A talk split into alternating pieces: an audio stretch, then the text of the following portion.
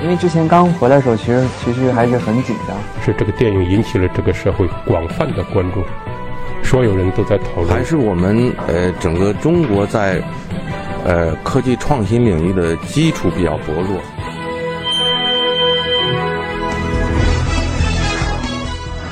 影响有影响力的人，中国新闻周刊。欢迎收听中国新闻周刊。本期我们要分享的文章。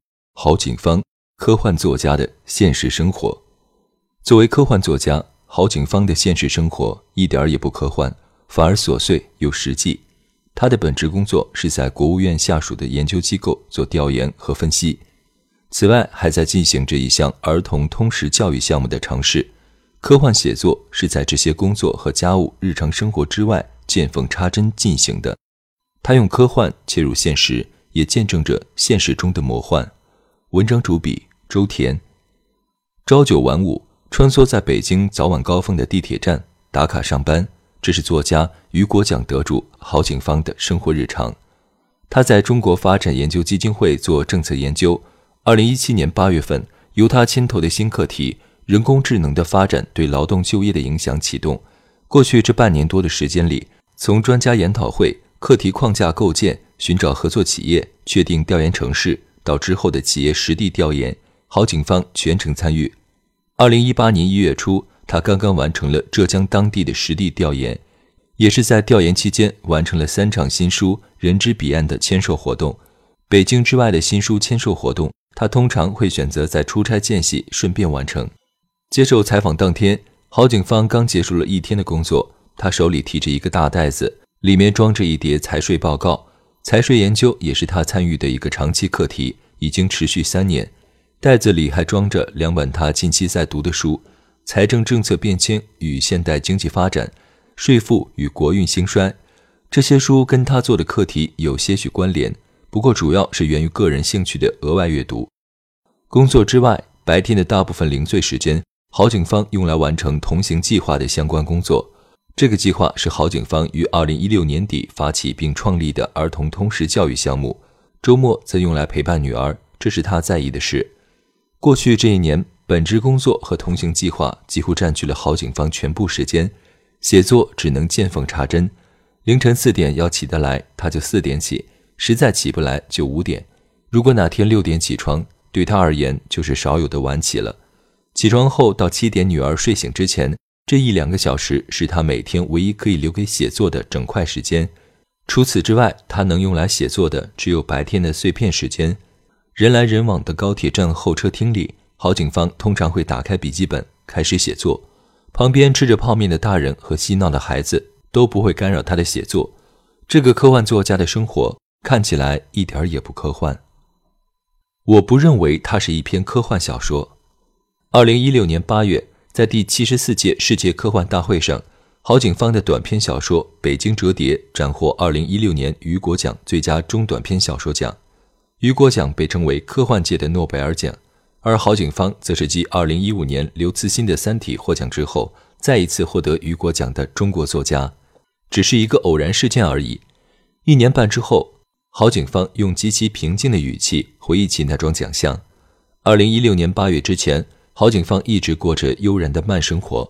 下班后，他会戴上耳机，在公园里散步，耳机里是某一本书的朗读。有时候，他会坐在湖边的长椅上发会儿呆，享受片刻宁静的独处。获得雨果奖之后，他的生活全部安排满了。如果没有雨果奖，同行的事情可能就一直放心里了。我每天还是弹弹琴、散散步，一直这样。获奖之后，同行计划可以落实了。那么我就要放弃一些自己的闲情逸致，本职工作一直是他生活的主线，这一点没有因为雨果奖而发生改变。近几年，他找到了稳定的创作方式，通常会先构思好故事框架，再动笔。我需要知道结尾才可以写开头。写作对于郝景芳而言是理想的生活场景，是他的精神主线。但你不能二十四小时都在写作里，该做家务就做家务，该照顾孩子就照顾孩子。把应尽的义务都尽了之后，才能追求理想吗？把写作变成全职，靠写作维持生计，是他接受不了的事情。不能给写作任何压力，今天能写得出来就写，写不出来也不会影响我的生活。在他看来，这是比较现实的、通往理想的路径。他不希望在写作上有任何妥协，希望保有纯粹的自由。郝景芳所供职的中国发展研究基金会是一个非营利组织，由国务院发展研究中心发起成立，日常工作独立运行。郝景芳的日常工作包括课题研究、会议筹备、组织、调研和交流，以及参与公益项目等。这份工作当中有很多琐碎的事情，有时候他也为此头疼。而这份工作对他最大的吸引力在于构建了他写作的背景和框架。能触摸第一空间，却为第三空间摇旗呐喊的小小的团体，虽小却坚持。北京折叠当中对第一空间工作场景的描述，就是他工作场景的直接录入。在北京折叠中，郝景芳构建了这样一个故事：生活在第三空间的垃圾工老刀，为了自己捡来的孩子凑幼儿园学费，替第二空间的研究生晴天送一封表白信给第一空间的女孩一言。通过三个空间的设定。折射出三个不同的社会阶层。北京折叠的写作动力源于郝景芳作为旁观者目睹到的一些社会现实。郝景芳曾居住在北京的城乡结合部，楼下就是嘈杂的小巷子、苍蝇小馆子和大市场。有时候他在楼下吃东西时，会和店主聊天，听他们说着远方其他省份的家人与孩子，听他们讲述在北京看不起病的困扰。而当时空切换到他工作的场景后，他仿佛又进入了另一个世界。每年三月份，中国发展高层论坛在北京钓鱼台国宾馆举办，参会者包括总理、副总理以及全球五百强企业的总裁。中国发展研究基金会作为会议的承办者，郝景芳有机会和马云、扎克伯格以及多位诺贝尔奖获得者等对时代和社会产生影响的人们短暂共处。两个截然不同的世界，两种没有交集却共存的现实空间。构成了北京折叠的故事框架，那些画面和感慨在郝景芳心里堆积，越来越满。他需要一个载体将它们保存起来。不过，他也坦言，写作时他并未期待能引起如此广泛的社会共鸣。实际上，我不认为它是一篇科幻小说，我写的也根本不是一个不存在的未来。郝景芳曾这样解释：这是他计划中的长篇的第一章，只是看一下世界，并没有涉及改变世界。他说自己仍然在等某种准备好的情绪，带他投入到那个长篇写作的氛围中。我是不是没有写作的天赋？马尔克斯是郝景芳喜欢的作家，他读马尔克斯《百年孤独》以外的那些作品，有很多出于幻想的东西。你要说是纯幻想小说吧，他又写了很多现实的东西。郝景芳所描述的这种介于现实空间和虚拟空间之间的有些模糊的文学形式，也是他自己的作品风格。关心现实空间，却表达虚拟空间，以现实中不存在的因素讲述与现实息息相关的事情；不关心虚拟世界中的强弱胜败，以某种不同于现实的形式探索现实的某种可能。郝景芳曾在短篇小说集《去远方》的前言中对此做了解释。在他看来，虚拟现实可以让现实以更纯净的方式凸显出来。郝景芳倒不觉得这是一个小众的写作模式，不过他也承认。作品难以归类，导致难以发表。难以发表意味着读者难寻。获得雨果奖之前，一年仅有零星的几个陌生读者通过微博或者豆瓣等平台表达对他作品的认可。是不是自己没有写作上的天赋？从2006年开始写作到2014年，近十年的时间里，自我怀疑和挫败感一直是郝景芳写作生涯中挥之不去的感受。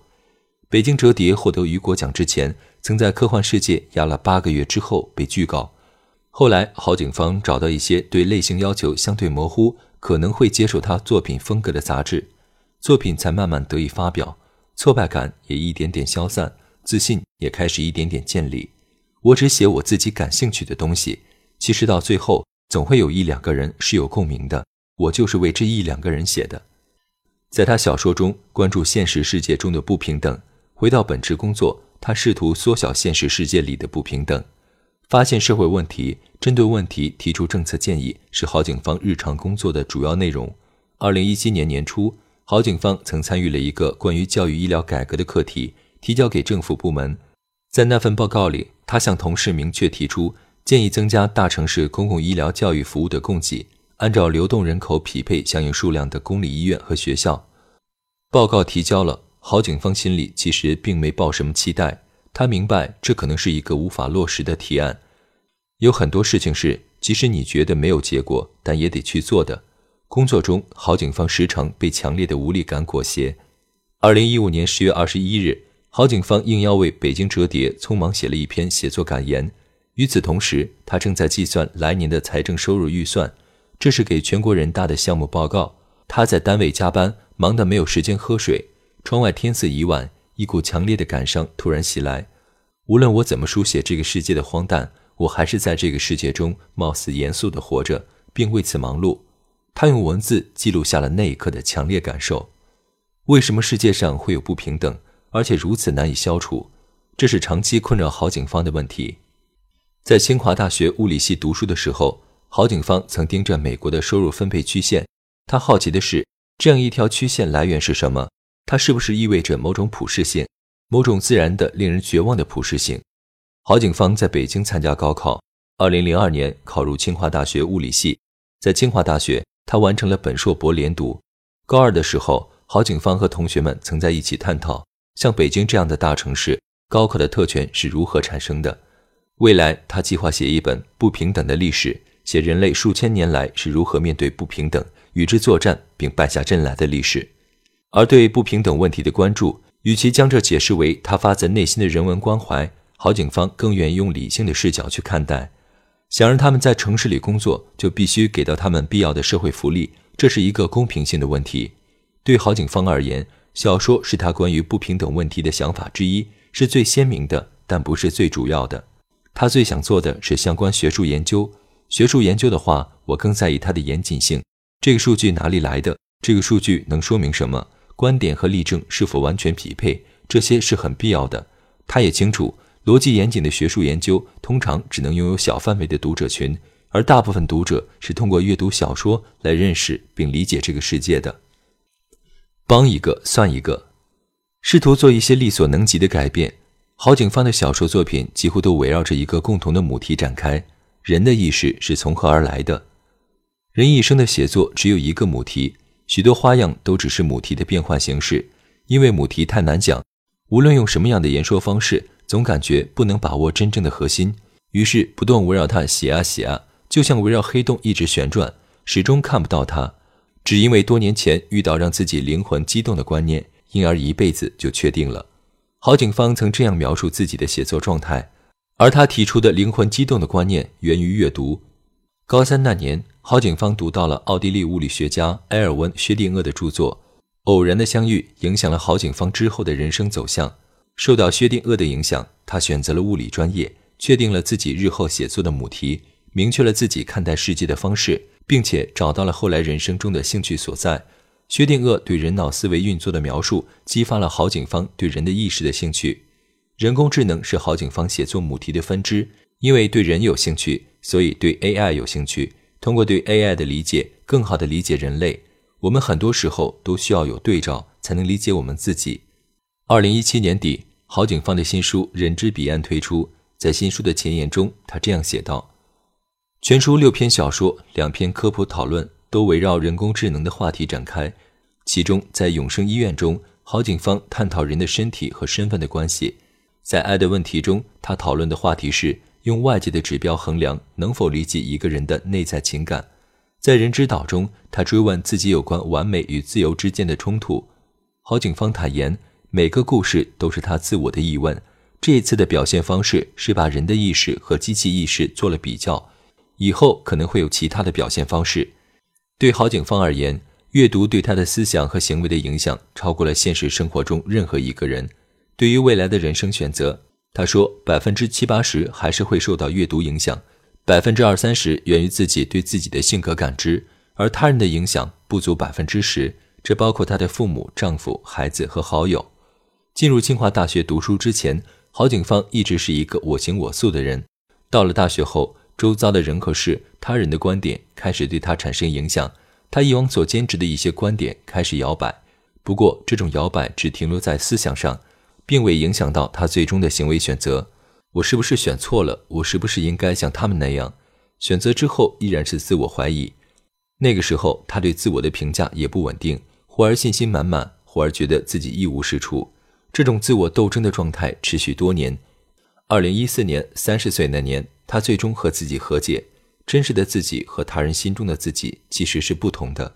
我真的就是一个我行我素的人，别人说什么我真的听不进去，也就接受了这个事实。过去这一年里，工作之余，郝景芳投入时间和精力最多的事情就是他发起的儿童通识教育项目“同行计划”。得知郝景芳要做同行计划时，几乎周围所有人都觉得这件事不靠谱，等着他自己意识到这个问题，然后停下来。可是我自己真的觉得这个事情挺靠谱的。大三的时候，郝景芳曾去甘肃武威黄杨川支教，在那里待了近一个月的时间。那些初中毕业就出去打工，我再也没有联系的孩子们，他们怎么样了呢？我们昙花一现的支教献爱心能有什么用？贫困地方的孩子要怎样才能改变？回到北京后，郝景芳开始了思考。那个时候，他没有看到改变的可能性，能做的就是给那些孩子言语上的鼓励。获得雨果奖之后，郝景芳得到了一笔来自企业的资助，同行计划才得以落实。他在自己的微信公众号上发帖寻找合作者，后台有一百七十个人报名，十八个人进入面试环节，后来留下的八个人组建了最初的核心团队。这个一开始被命名为“同行书院”的计划，希望做一个社会企业，在风景优美的贫困地区设立书院驻点，通过旅游项目获得收入，用全部收入支持在当地开展教育和心理公益项目。做同行计划这一年来，郝景芳也在思考。什么是好的公益？好的公益必须给人赋能，不能只是送钱和物资。山村的孩子给他们再多的铅笔盒，如果成绩提高不了，未来他还是不知道怎么办。如果一个人自身的学习能力和工作能力没有得到提高，不是长久之计。在他看来，捐钱捐物本身意味着不平等，意味着从优越者向匮乏者的倾斜，会时刻提醒匮乏者的可怜。多数时候，关爱也隐含着不平等。意味着从幸福者向不幸者的倾斜，会时刻提醒不幸者的不幸。好，警方对同行计划的期待是：没有施舍与被施舍，只是思想相互交流、相互尊重，帮一个算一个，试图做一些力所能及的改变。